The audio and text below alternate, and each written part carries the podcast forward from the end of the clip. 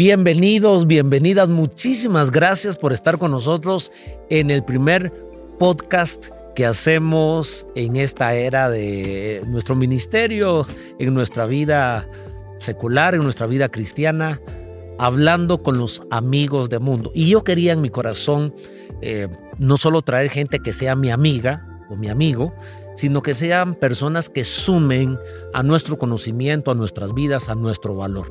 Traeremos gente que tenga experiencia, traeremos gente que sea conocedora de diferentes temas para que ustedes y yo crezcamos en una plática casual, en una charla amena.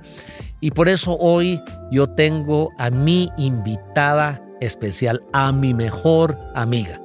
Mi mejor amiga es mi esposa. Berlín, bienvenida. Estamos en el primer programa, estamos haciendo historia. Hoy en este primer programa de este podcast que estaremos haciendo eh, por lo menos una vez por semana. Tú eres nuestra invitada especial, tú eres mi amiga eh, mi amiga especial, mi mejor amiga, y traeremos en esta silla a muchos amigos nuestros. Seguramente mis amigos también son amigos tuyos, mis amigas también son amigas tuyas. Algunos van a ser pastores, otros van a ser empresarios, otros van a ser deportistas, otros van a ser artistas, y estaremos buscando gente que sea conocedora, que tenga temor de Dios, pero que también sean expertos en la materia. Y este primer programa lo queremos dedicar a la familia. La familia, que para nosotros es uno de los llamados más grandes que tenemos, vivimos en familia, somos pastores. ¿Cuántos mensajes hemos predicado de la familia? Tú has escrito algunos libros y, varios capítulos de esos libros tienen que ver con familia, tienen que ver con esposa, tienen que ver con matrimonio.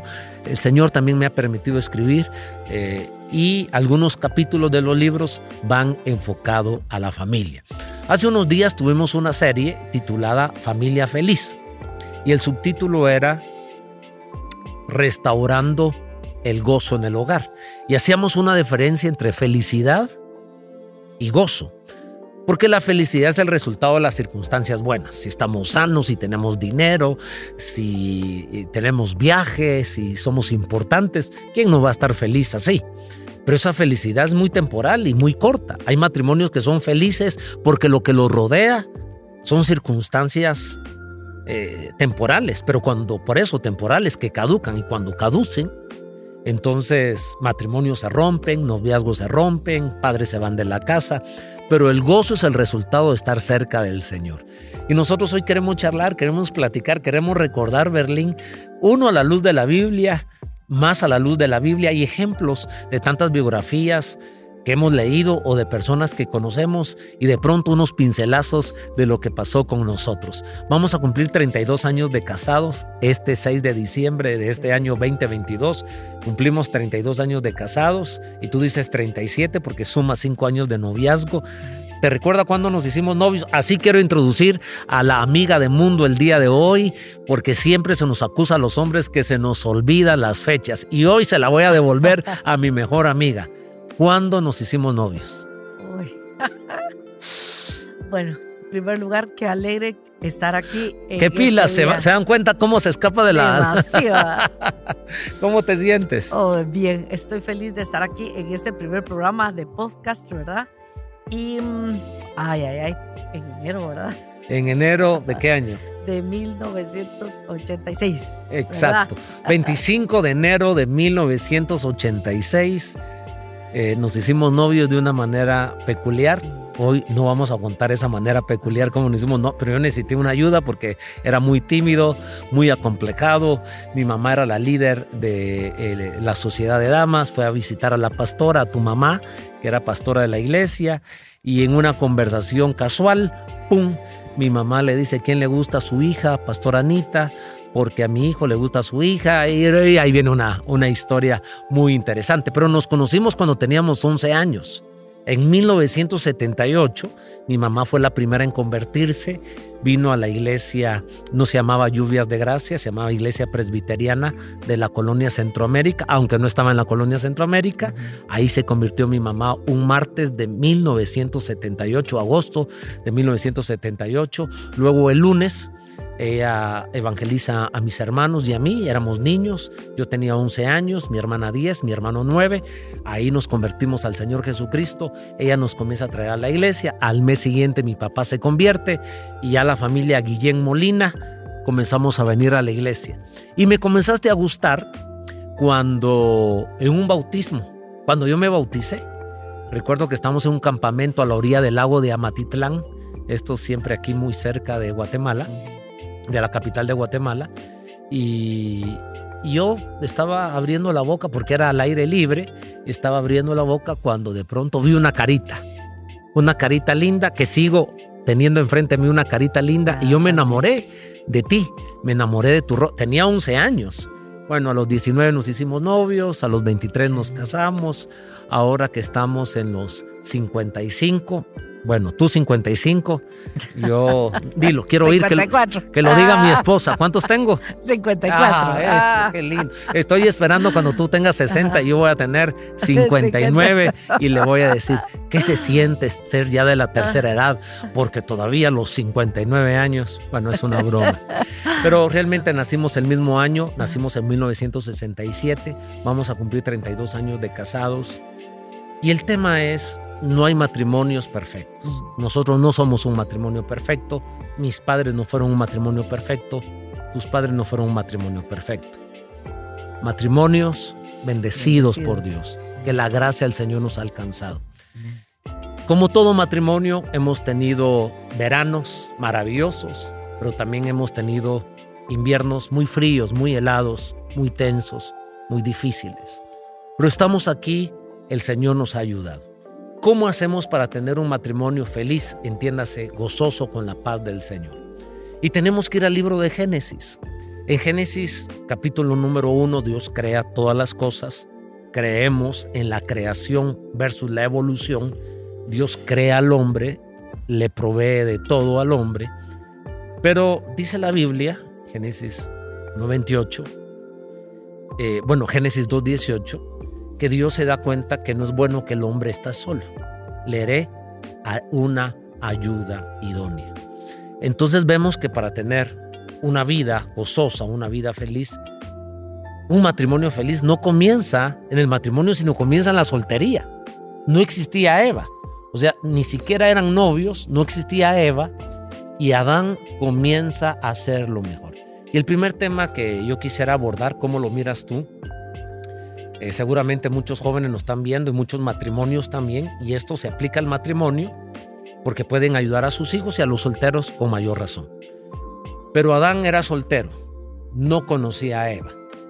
Y dice la Biblia, en Génesis 2.18, que Dios trajo un profundo sueño a Adán. No era un sueño normal como el que tenemos cuando oímos un predicador y nos dormimos cuando un predicador nos duerme. Es el predicador el que nos duerme, no es que seamos nosotros. Así como cuando se está viendo un podcast. no espero que cuando oigan el podcast o cuando miren el podcast no se duerman, pero Adán era una máquina. Ahora tú miras un joven que trabaja eh, muy duro y se cansa muy poco. Adán, antes de la caída, era un hombre incansable sus células estaban sanas y la Biblia enfatiza, Dios trajo un sueño profundo. Y para mí esto tiene una lección, que cuando uno va a buscar pareja o va a entrar en una relación sentimental con una persona, debe hacerlo no cuando uno está ansioso, afligido, me está dejando el tren. Ya desde ahí no puedes tener un viaje feliz, porque se toman malas decisiones cuando uno está ansioso y cuando uno está afligido. ¿Qué necesitamos para elegir a una persona? ¿Cómo deben estar nuestras emociones? Pienso que deben de estar tranquilas y que tenemos que tener muchas actividades, ¿verdad? Así como estaba Adán ocupado dándole nombre a toda la creación, ¿verdad? A cada animal le puso nombre.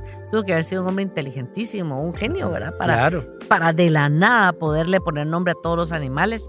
Y luego también pienso que los jóvenes, cuando, antes de de buscar una pareja deberían de estar ocupados, estudiando, no perdiendo el tiempo, eh, haciendo deportes, haciendo artes, leyendo para, para adquirir cultura general, para poder tener plática, ¿verdad? Para que la plática cuando ya tenga una novia o novio sea una plática interesante, ¿verdad?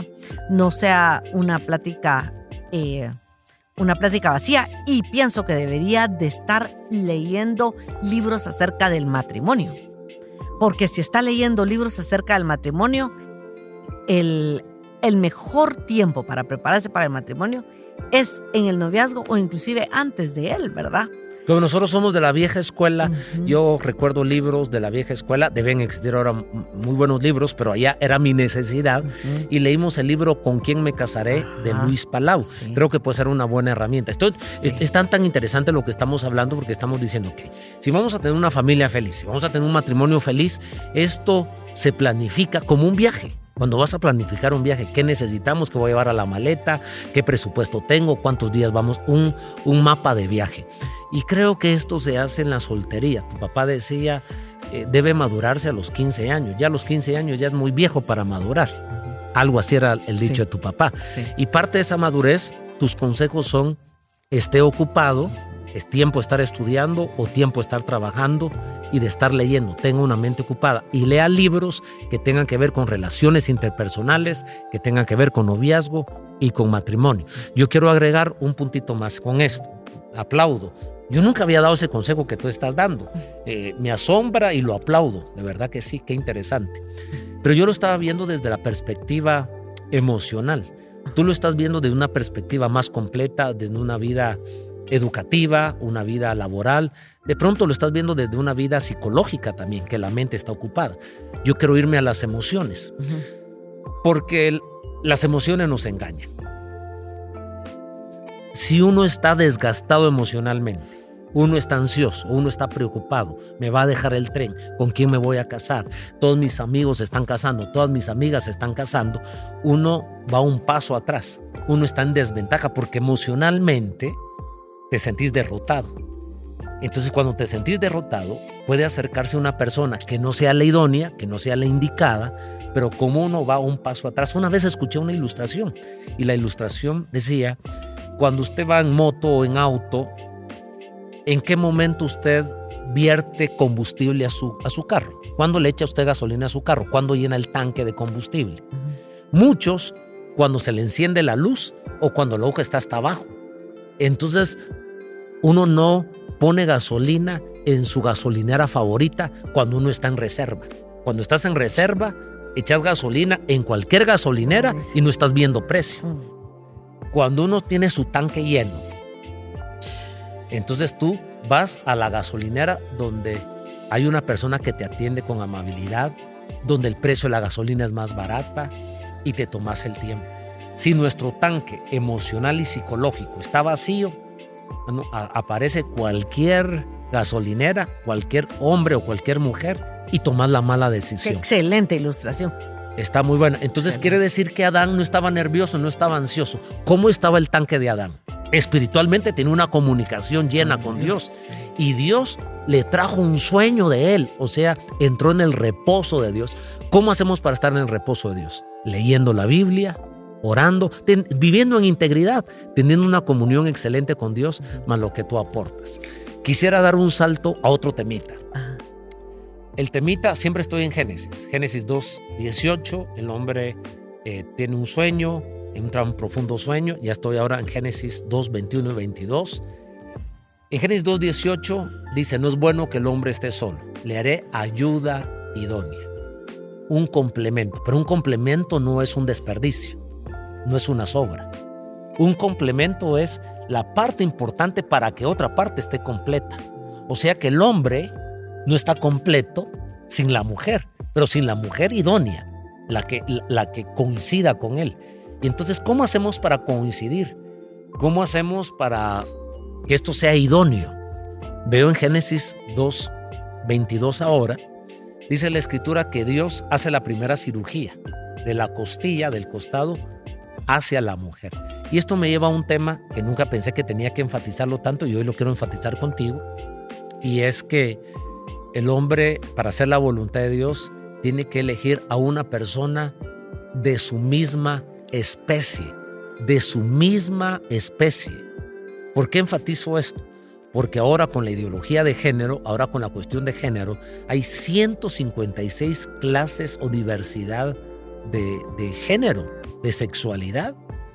Y hay personas que se casan con animales y que tienen contacto físico, tienen sexo con perros, que tienen sexo con gallinas, que tienen sexo, eh, son aberraciones que ni siquiera quisiera seguir abordando esto. Y la Biblia, por eso Dios toma de Adán, de la misma especie, porque el hombre no debe casarse con el mono, no creemos en la evolución, creemos en la creación. Y la creación nos señala que el hombre se casó con su misma especie, diferente sexo, pero la misma especie, humano con humano. ¿Te parece eso eh, cómo las ideologías de géneros están tratando de desviar esto? Exacto, claro.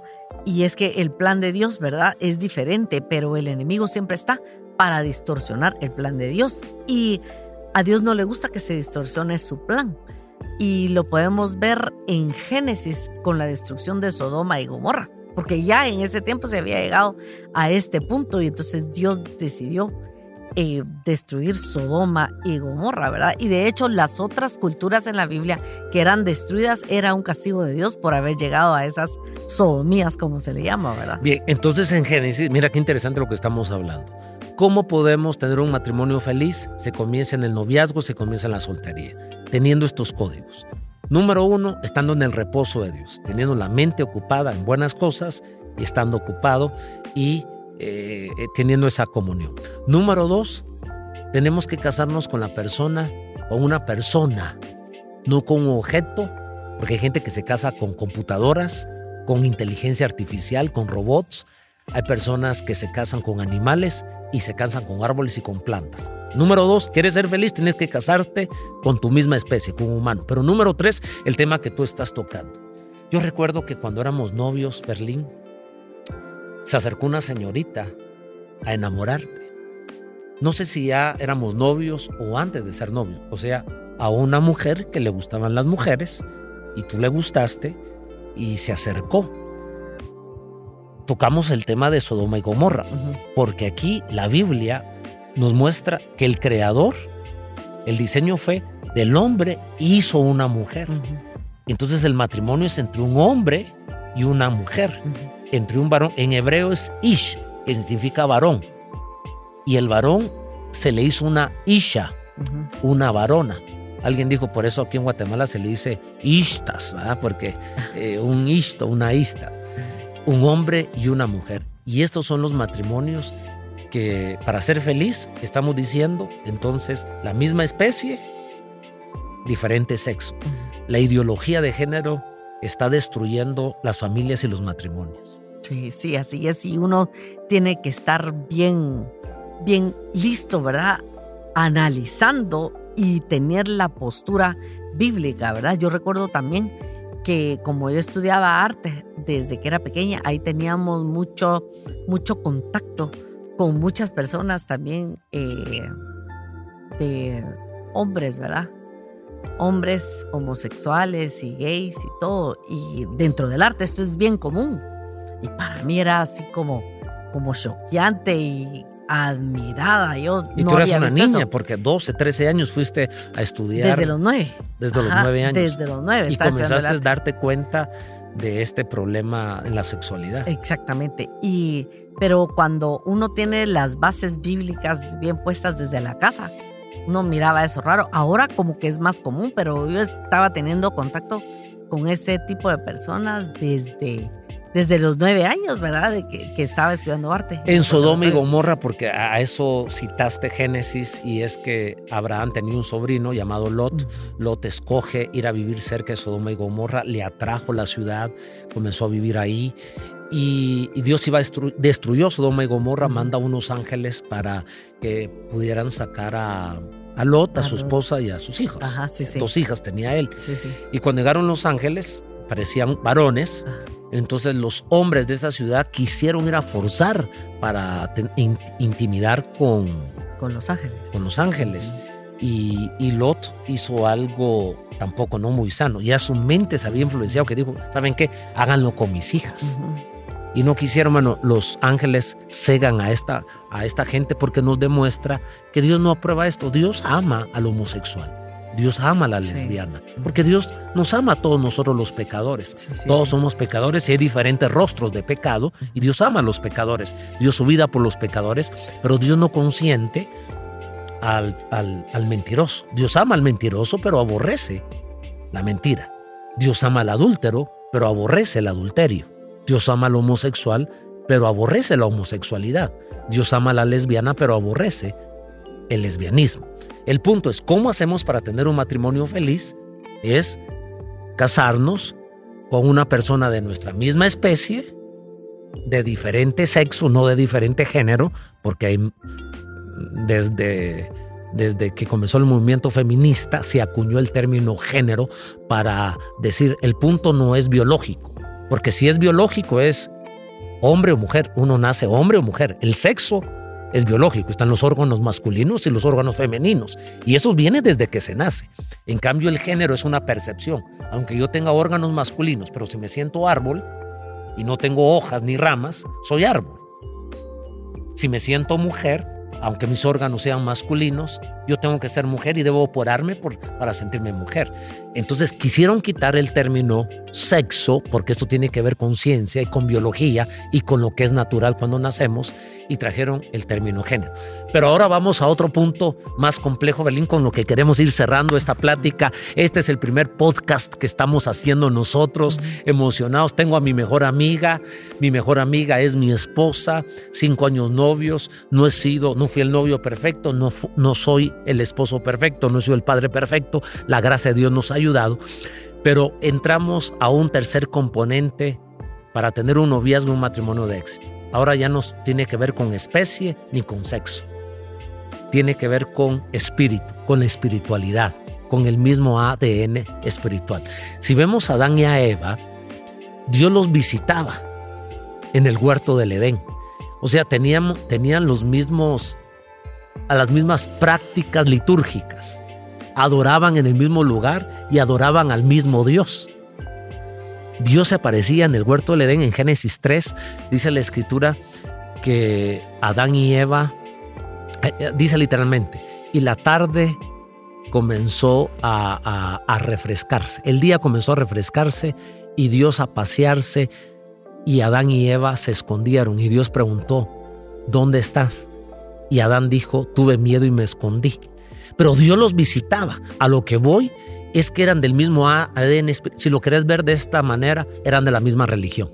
Si lo querés ver de esta manera, iban a la misma iglesia. Si lo querés ver de esta manera, pasaban al mismo tiempo al mismo altar, percibían a Dios de la misma manera. Cómo la Biblia es enfática y cómo nosotros fuimos enfáticos con nuestros hijos y nuestros padres con nosotros y nosotros lo leímos en la Biblia que para ser felices teníamos que eh, casarnos con una persona del mismo ADN espiritual. No solo la misma religión, no solo la misma iglesia, sino de la misma percepción espiritual.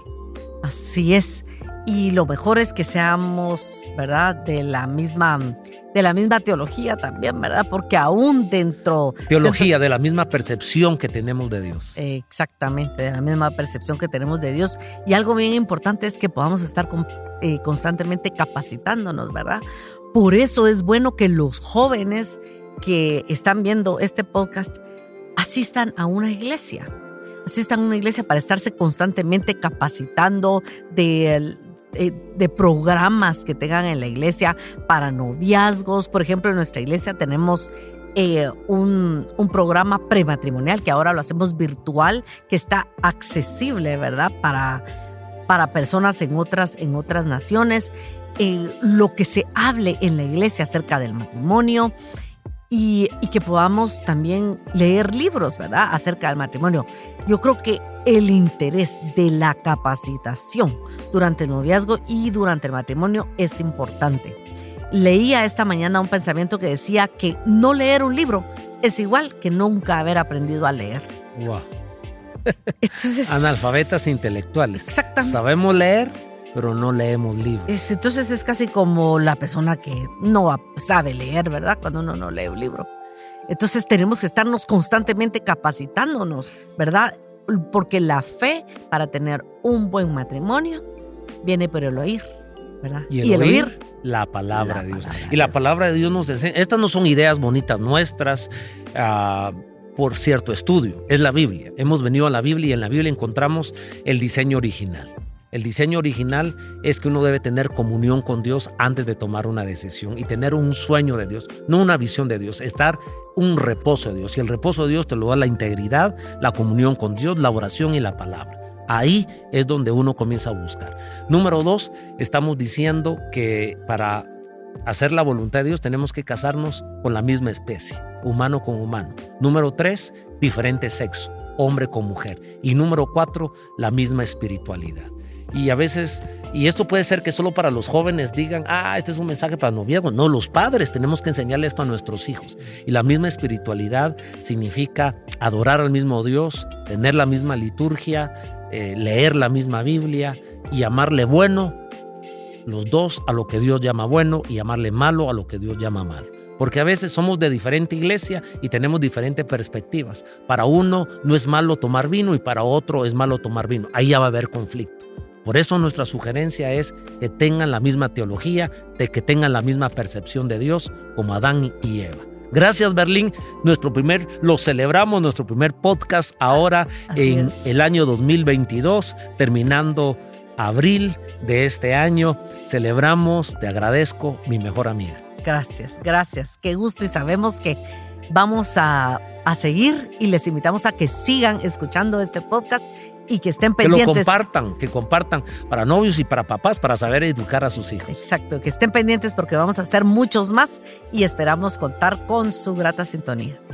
Te amo. Amén, igualmente.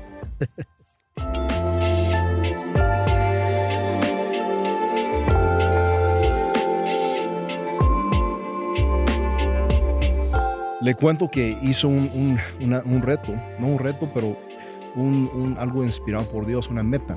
Dije, yo no voy a leer un libro, no voy a iniciar 2022, ah, no voy a leer otro libro, sino, y me gusta leer de diferentes temas.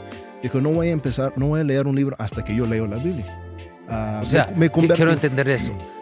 Tenías que leer toda la Biblia Toda la Biblia, no, no solo en el, este año 2022. este año 2022. Y hasta que terminaras de leer la Biblia, Ajá, ibas a tomar otro libro. voy a tomar otro libro.